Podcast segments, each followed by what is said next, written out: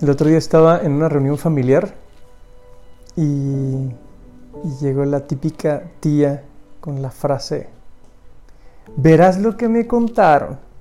Y pues que suelte el chisme, ¿no? y la verdad es que el primer chisme estaba bueno. Pero es que luego otra tía le contestó, no, deja tú. Y va otra.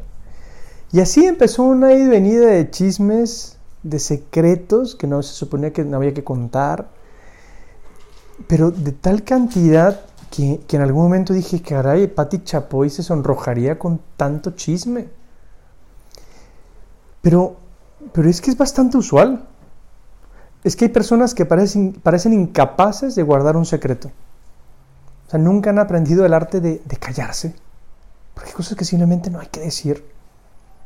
Hay gente que, que, no descansan hasta que no han revelado, primero por trozos y luego todo de una sola vez, cualquier información que les, que les cae.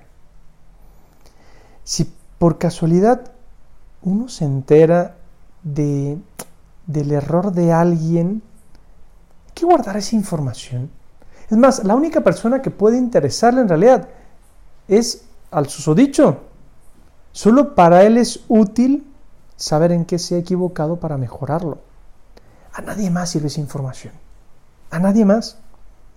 Por eso cuando sientas la tentación de comentar los secretos ajenos, pregúntate, ¿por qué debería hacerlo? ¿Qué de bueno tendría que yo contara esto que he sabido?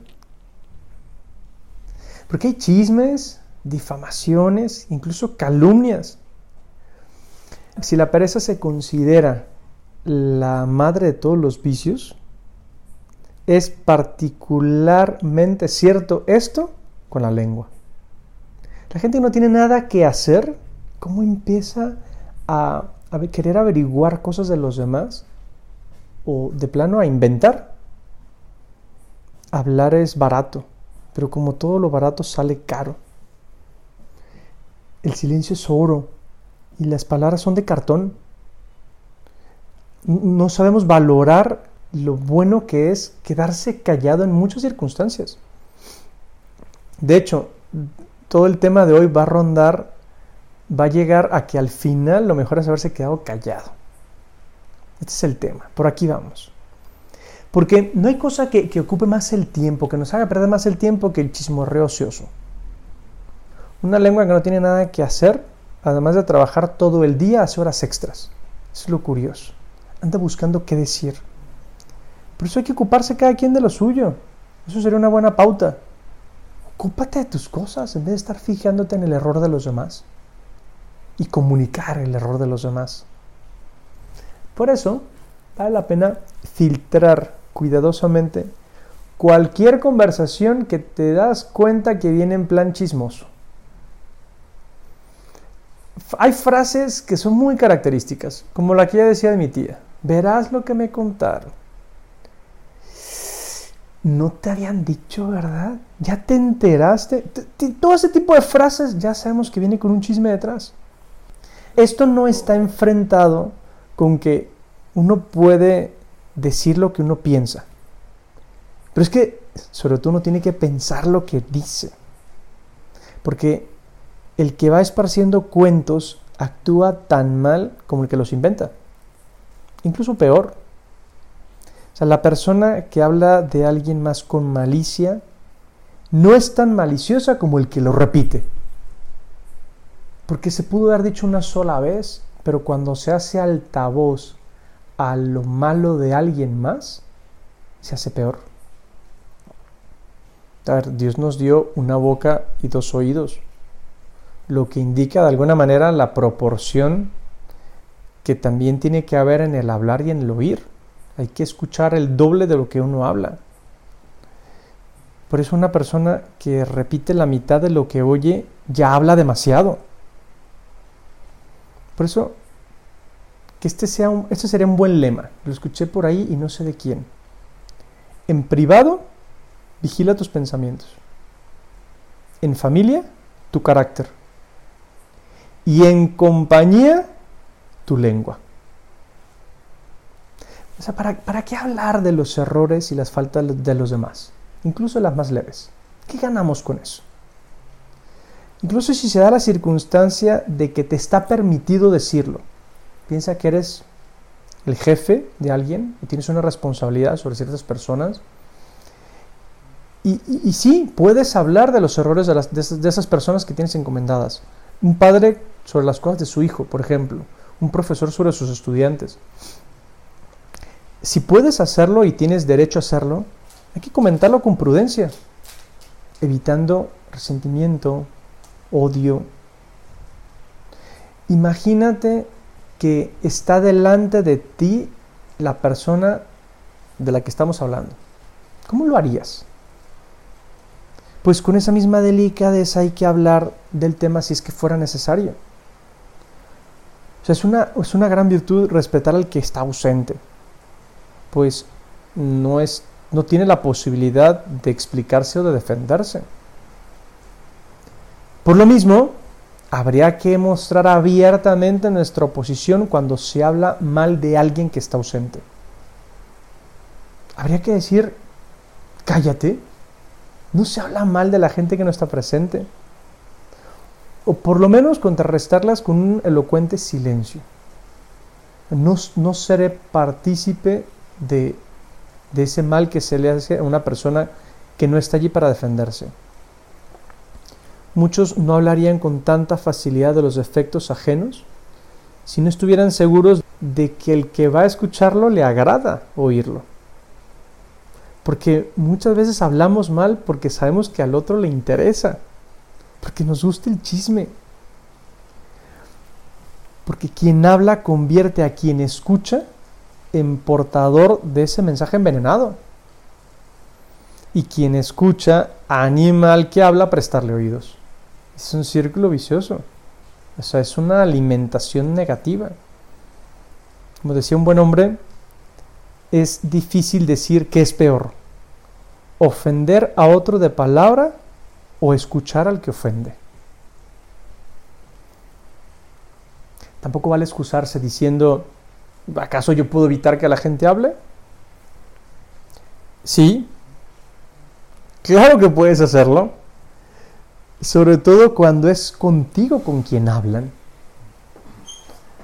Es que además de quejarse de los chismes y de las calumnias, ¿por qué, no cortarlas?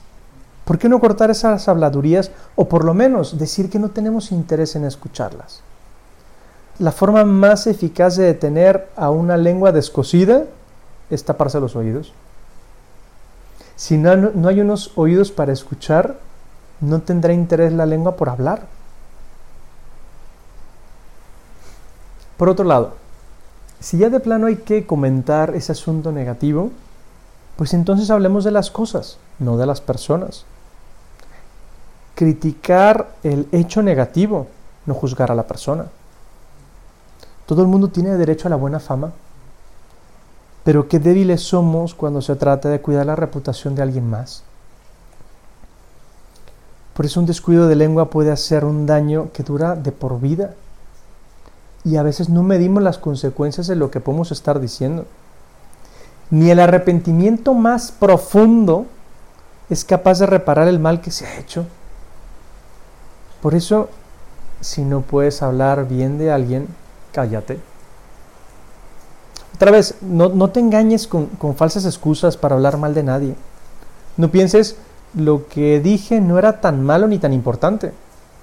O sea, restarle importancia a lo que dices no le quita la maldad, porque con demasiada frecuencia esas palabras maliciosas surgen de, de algunas pasiones ocultas, de la envidia, de un deseo de venganza, esas ganas de dejar a alguien mal parado. Tampoco sirve de mucho pensar lo que dije es verdad porque lo único que consigues es convertir una calumnia en difamación. Y ambas son igual de corrosivas. Aunque el defecto del otro sea cierto y conocido, chismorrear de él no sirve de nada. Ni siquiera para desahogarse, fíjate tú. Porque cuando cuentas un chisme, luego tienes ganas de contarlo más veces, con más salsa y más crema. Por eso mismo vamos a la actitud más positiva. porque a veces parecemos ingenuos. Eh, decimos es que le pedí a fulano que guardara el secreto. Pero es que si al otro no está permitido revelarlo, ¿por qué a ti sí? ¿Cómo puedes esperar silencio y discreción de los demás si tú lo descuidas? Por eso mismo, ahora sí la actitud positiva, es tener paciencia con los defectos de los demás. Sí, esa paciencia me llevará a no hablar de los defectos. Ah, también tú tienes defectos y los que te rodean te tienen que aguantar. Y con qué facilidad uno exagera los, errores ajenos, especialmente con las personas que no nos caen bien. Es bien pelado exagerar el error, a veces por hacernos los interesantes, como alguna vez lo contamos. Por eso es mejor ignorar esos defectos. Si no puedo hacer nada por cambiarlos, pasarlos de largo. Y mejor aún preguntarse si justo lo que estamos haciendo es fijarnos en la mota del hermano y no reparar en la viga de mi propio ojo. Por eso, si te permites a ti, si te haces ese permiso de soltar la lengua sin pensar, o si peor aún la usas para demostrar tu enojo, si te dejas dominar por ese mal humor o por el egoísmo, si juzgas, si hablas de mala manera de los demás, lo que estás haciendo es crearte una mala fama que alejará a la gente de ti. O se cuidarán de contarte algo, o desconfiarán cuando hablen en tu presencia. Saben que todo lo que digan puede ser usado en su contra. Por eso te conviene aprender a guardar silencio. Sobre todo cuando estás enojado o cuando estás molesto por algo. La actitud más agradable en ese momento es quedarse callado. El silencio no es un fin en sí mismo, pero sí un medio importante para alcanzar el fin, que es ser una persona agradable. Y empieza, te recomiendo, a examinar desde hoy cuáles son los fallos en tu conducta, en qué momento se te va la lengua, y es el propósito por mejorar puede que mañana sea tarde.